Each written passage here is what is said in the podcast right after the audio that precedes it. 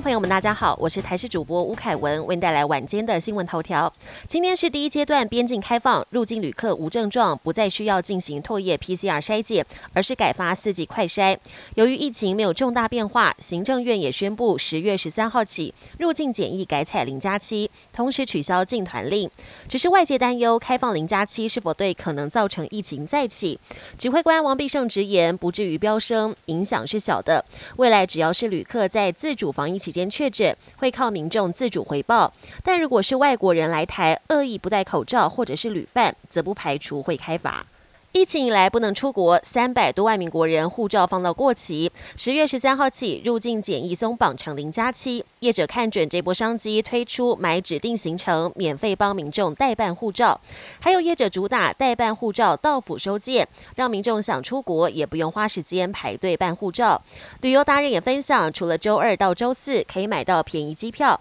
还有一个小 paper，就是搜寻机票时启用境外 VPN，某些地区搜出来的机票会特别便宜。宜兰龟山岛再船崩塌，今天当地赏金船解说员发现，龟山岛的龟首发生崩塌，而且面积还不小，造成现场黄土弥漫之外，还伴随着阵阵白色硫磺烟。解说员表示，龟首本来就相对脆弱，偶尔出现崩塌是自然的风化现象。国际焦点：美国副总统贺锦丽二十九号出访南韩，跟尹锡悦总统举行会谈，两人共同承诺努力合作，维持台海和平稳定。另一方面，虽然北韩二十八号试射两枚飞弹挑衅，贺锦丽仍然毫不畏惧，按照既定行程前往南北韩非军事区 DMZ 视察，以传达美国对南韩安全坚定不移的承诺。印度北方一位苦行僧，为了向神明致敬，把右手高举过头长达十四年以上，连睡觉都没有放下来。手臂肌肉不但微缩发黑，也感受不到任何知觉。